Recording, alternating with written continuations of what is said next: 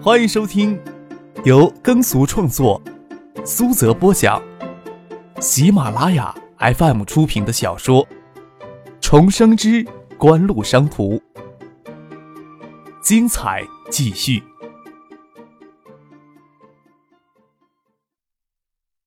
第三百一十四集。听张可这么说，邵志刚的脸色倒也不变。啊，是差两层。不过呀，五里溪广场是规划中的新商贸中心，过不了两年，新海通那里就是海州市的旮旯地儿了。你不是一直抱怨新海通的基础条件太差劲吗？要什么没什么，连个地方停车场都是后来改建的，楼里就两部电梯，拥挤的很。我现在还记得你说的标准，要在上班高峰时。让人员等待电梯的时间不超过三十秒。难道你那栋楼里装了六部电梯？张可问道。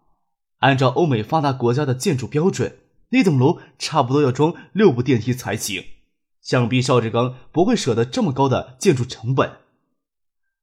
倒也没有必要这么浪费。四部电梯，实在等不及时间可以走消防梯。最关键的，楼里的硬装还刚刚开始。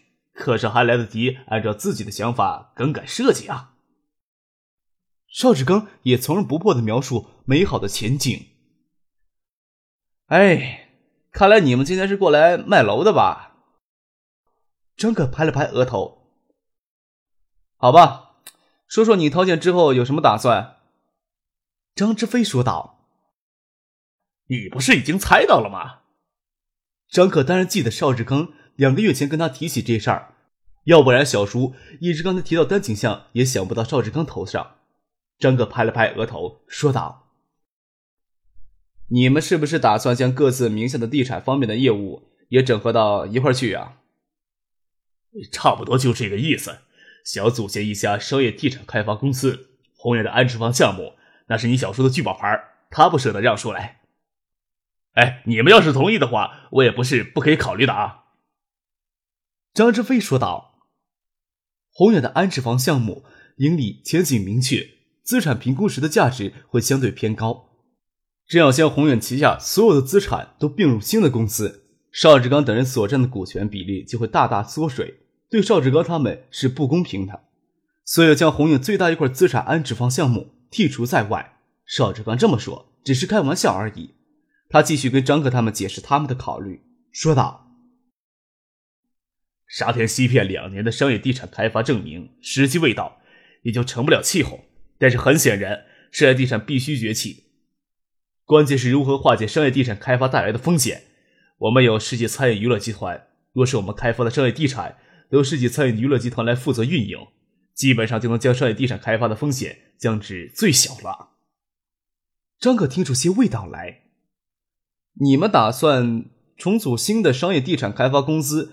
专门为世纪餐饮娱乐集团开发酒店、餐饮广场、娱乐场。重组后的第一个目标就是丹景巷吧？邵志刚这人果然非同一般，前世的失利以及最后陷入牢狱，也是他急于求成才会功败垂成。邵志刚点点头，说道：“我想啊，四凤桥餐饮广场的经验已经给我们足够多的借鉴了，客少亦能看出四凤桥区域的价值。”坚持只租不卖。现在那个地区要是重新规划地价的话，少说也要上亿了。有些便宜我不要。张可不以为意的笑了笑。再说呀，我从爱达捞钱也不少。这一点才是我最佩服柯少的地方。四凤桥的便宜不占，丹景县的物业也是高价购入。换成别人谁不嫌自己赚的钱多了。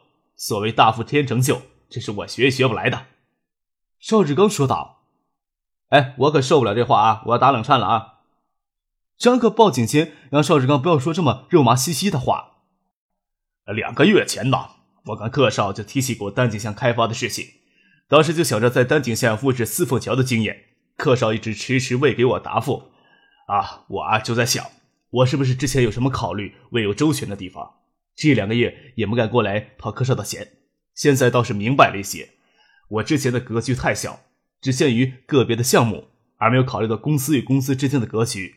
柯少当然不会看在眼里了。不是那回事儿。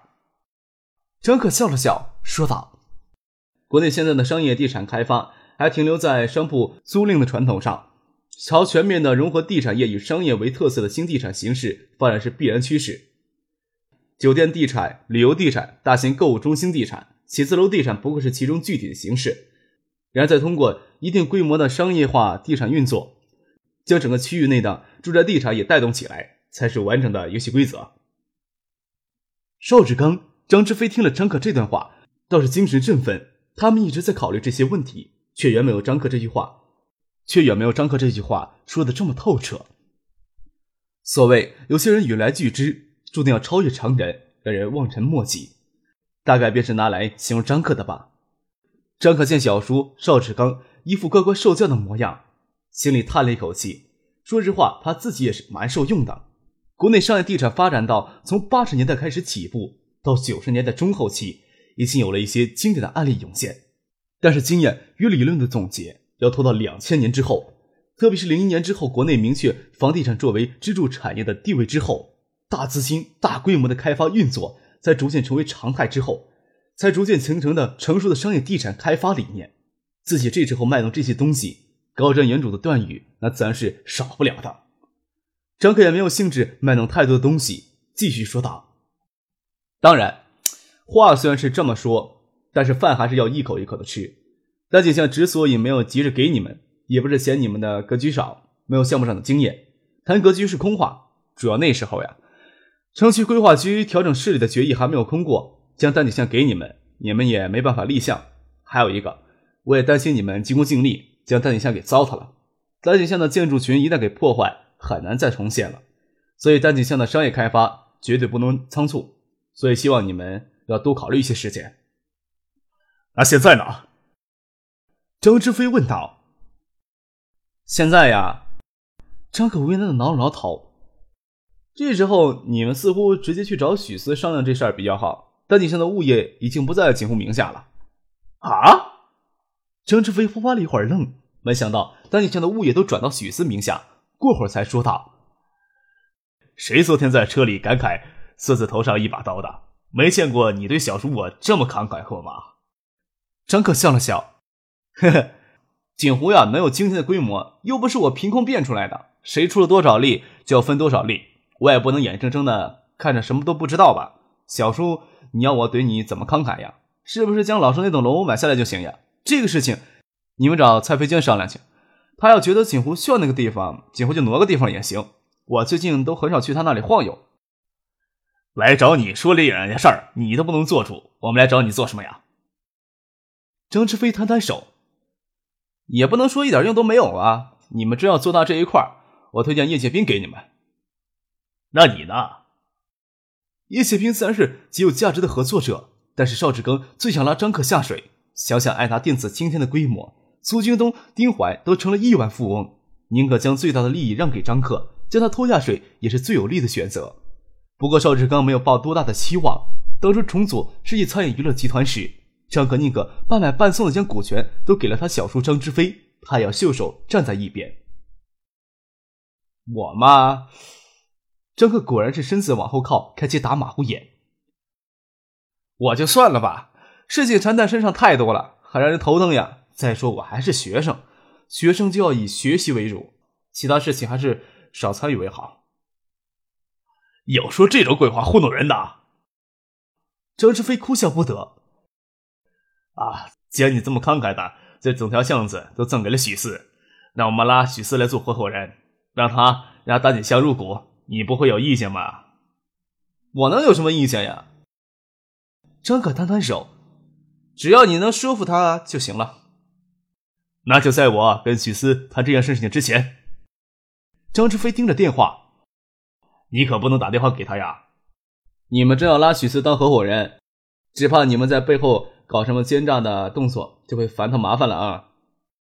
张可笑着说：“堂堂正正的做人，未必就不能成就富贵了。”邵志刚这两年从张可身边所见所闻颇有感触，骨子里的一些想法也渐渐纠正过来。既然要追求富贵，也要保住富贵，危险动作还是少做为妙。那就行。这件事儿我不插手了。”张克说道。有张克保证，张之飞自然有信心说服许思。有许思当合伙人，张克想不出力都不行。他也不瞒张克，当着张克的面就打电话给许思：“许思呀，你人在哪儿呢？你问我是谁？我是小叔啊！”张克傻眼了。小叔要拿张小叔要拿长辈的身份压许四，许四这傻孩子多半不会拒绝。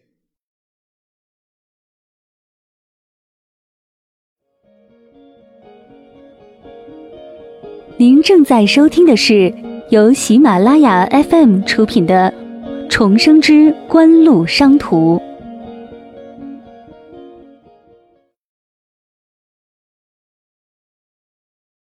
许四人这时候在义龙镇与孙尚义、杨玉锦他们讨论增发并购方案的事情，蔡飞娟他人也在那里。张志飞就拉着赵志刚去玉龙镇找许思、蔡飞娟，中午在电子工业园的食堂一起吃中午饭。一到中午饭的事情，将两件事情全部谈妥。由邵志刚注册一家名为“锦湖物业管理有限公司”的公司，将其在五里溪广场西侧开发的十六栋高层的楼盘置入这家公司，然后将这家公司全部股权转让给锦湖，完成套现过程。对此，张克也是无所谓的。今后十年，物业增值的幅度很大。爱达电子得到国有投资与国库控股四千万美金的注资之后。流运资金相对充足，锦湖这边的手头也宽裕起来。星光置业虽然很需要钱，但是也不能一下子就将所有的钱都花光，所以锦湖暂时有了富余的资金，资金很难随便就转移到香港去。张克也不想在国内涉足太多太复杂的产业，拿闲的资金购置一些物业倒是不错的选择。许思接到张之飞的电话，听见张之飞在电话里自称小叔。心虚着，不晓得要找他谈什么事情。说起来，当初也是张克从他小叔那里拿到十二万块钱，将欠款先补上，也是张志飞先默认了他与张克之间的关系，那也只是默认而已，或者说睁眼装看不见更合适一些。这时候，张志飞在电话里的态度让他有些手足无措，内心深处也极想得到张可家人的认同，所以张志飞、邵志刚找他过来，说啥他都会答应。也就是说。许四还没有完全搞清楚状况，就点头答应将单景祥的物业注入到即将成立的新地产公司当中。邵志刚跟着张志飞离开电子工业园，奇怪地说：“我还担心许四不肯将单景祥拿出来进行商业地产开发呢，在过来的车上就琢磨这一套说辞，没想到没用上。他平时不是挺有主见的一个人，倒不是说有主见一定会做出正确的选择，我是说他这时候大概没有搞清楚担下来的事情。”会对他来说是是不是正确的选择吧？张志飞笑着说：“还是我这个小叔有姿态。”下午，张克赶到电子工业园区，杨丽锦一行人对爱达电子的叠机业务资产进行评测，也有七八天的时间，给出了完整的财务资产评估的报告还早。不过，就目前的情况来看，是可以证实当初爱达电子托国内会计事务所做出的财务报告也是真实可信的。有这样的诚信基础，也方便各方面加速快速工作。张克与孙尚义、杨玉锦等人这段时间以来的工作进行总结，将小组的人员都集中起来讨论了一下午。除了总结之外，还将下一阶段工作部署好，直到暮色将泯，张克才有借口谈事，开着车载着许四回市区。冬季的黄昏很短，开车到象山附近，天空已经呈暗蓝色，才五点过一些。许四坐在张克的旁边打电话给婉晴，他人还没有回市区，留在学校里面召集人开会。学校的基础设施建筑都已经建成了，但是要达到设施的建设任务很紧。三个小丫头倒是先让吕明瑜与保姆先接走了。许思呢要去植物园转一转，顺便等婉晴一起回市区。植物园经过一年的建设，也是初具规模了，不想给人打扰。张可与许思就将车停在树荫下聊天，听许思说起小叔与邵志刚中午找他谈的事情。张可无奈的摇了摇头，就知道会是这结果。什么？小叔说什么你就傻乎乎的都答应了？许思侧坐着，手臂搁在仪表盘上，头枕在上面，左手放在张克的手心里，凝眸看着他。我想小叔也不会坑你。张克将座椅靠背倾斜，抚摸着手心里徐思柔嫩的小手，笑着说：“坑我倒不会，他也坑不到呀。坑你呀，就太简单了。他们是想顺道将我拖下水。”许思不好意思的笑了笑：“那怎么办？我都答应了。关键是我不知道我答应什么了，这时候又不能找小叔问。”张可自己挠了挠头。许思平时挺聪明的，给小叔抓住情感上的弱点，一样要犯傻。问道：“你自己觉得呢？会不会觉得拿出去有些可惜呀？”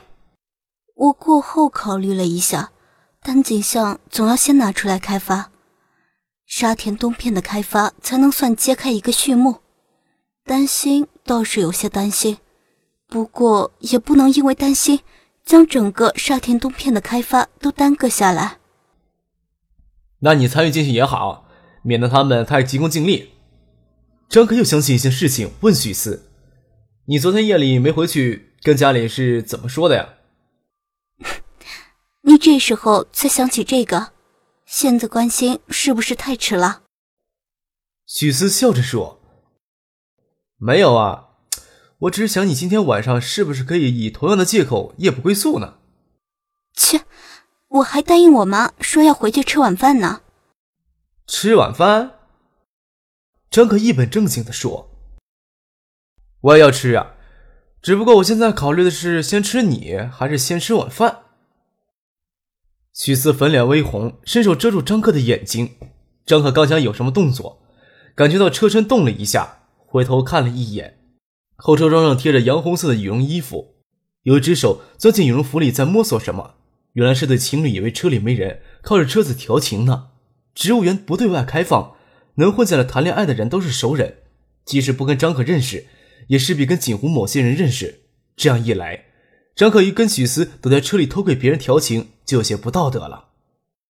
张可伸手弹了弹车窗，那穿红色羽绒服的女孩吓了一大跳，赶紧将那只钻进她衣服里的手拉出来，还露出腰上一块嫩白的肉。张可笑了笑。也不怕手太冰，直接给人家钻衣服里边去。车窗外的两人受到惊吓，俯下身子要看车里的动静。车窗贴着单向透视膜，张可觉得那女孩子漂亮点的有些面熟。那女孩的情人倒也是一个长相英俊的青年。外面两人看不到车里的情形，私密的事情给别人撞见，又是自己理亏。那女孩子粉脸涨红，拉着青年要走。倒是女孩子脸红的样子让张可想起她是谁了。张可按下车窗。头探出车窗，笑着说：“丁小姐，帮我跟你叔问声好啊。”丁丽华看到张可头探出车窗，给吓了一跳，慌乱了一阵。牵着他的手的周小兵看见，心里难免有些疑问，低头问他张克是谁。丁丽华才镇定下来，告诉周小兵，张克是爱达的大老板。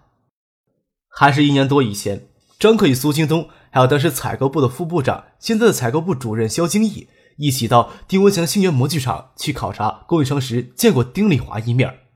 丁丽华那时刚给他叔当助理，做什么事儿都生涩，给张可端茶水都差点泼他一身。丁丽华对张可的印象自然也深刻，年轻的过分，竟然是爱达电子幕后的大老板。按说星源电器没有资格直接找上张可，既然遇上了，丁丽华也不会错过机会。虽然刚才与男友靠着张可的车子调情有些难堪。但是也不能因为难堪就让机会逃走。看见丁丽华没有害羞的拉男友扭头就走，反而牵着手走过来，大方的打招呼，张可还是真吃了一惊，想吓唬吓唬娇羞女孩的恶趣味就完全没有得到满足了。一年多没见，人的变化还是真大呀。这下轮到许思难堪了，别人是情侣混进来调情，那自己跟张可将车停在树荫深处，人还躲在车里面，当然也就说不清道不明了。好在这时候，婉清打电话过来，他与张婷开车也从南门进了植物园，问他跟张可在哪儿呢。见张可要走，丁丽华有些焦急。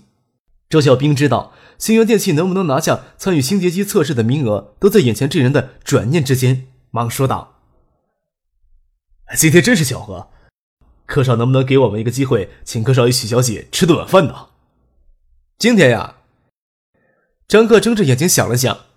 我们呀，跟别人约好了在这里见面。你们要是愿意将他们一起请了，我倒是不介意吃你们一顿晚饭了。星源电器与电子工业园区北边的六家中小规模的叠机厂联营并购，争取参与新叠机测试的一个名额，有在火线上结盟的紧急意味。张可听苏京东说起过这事儿，张可给海州的叠机企业预留一个参与新叠机测试的名额，除了打压科王之外，也是为了引导海州的叠机企业抱团取暖，这样才能在亚洲金融风暴导致的叠机市场血腥的竞争寒流当中生存下来。既然遇上了，张可也不介意多了解一些。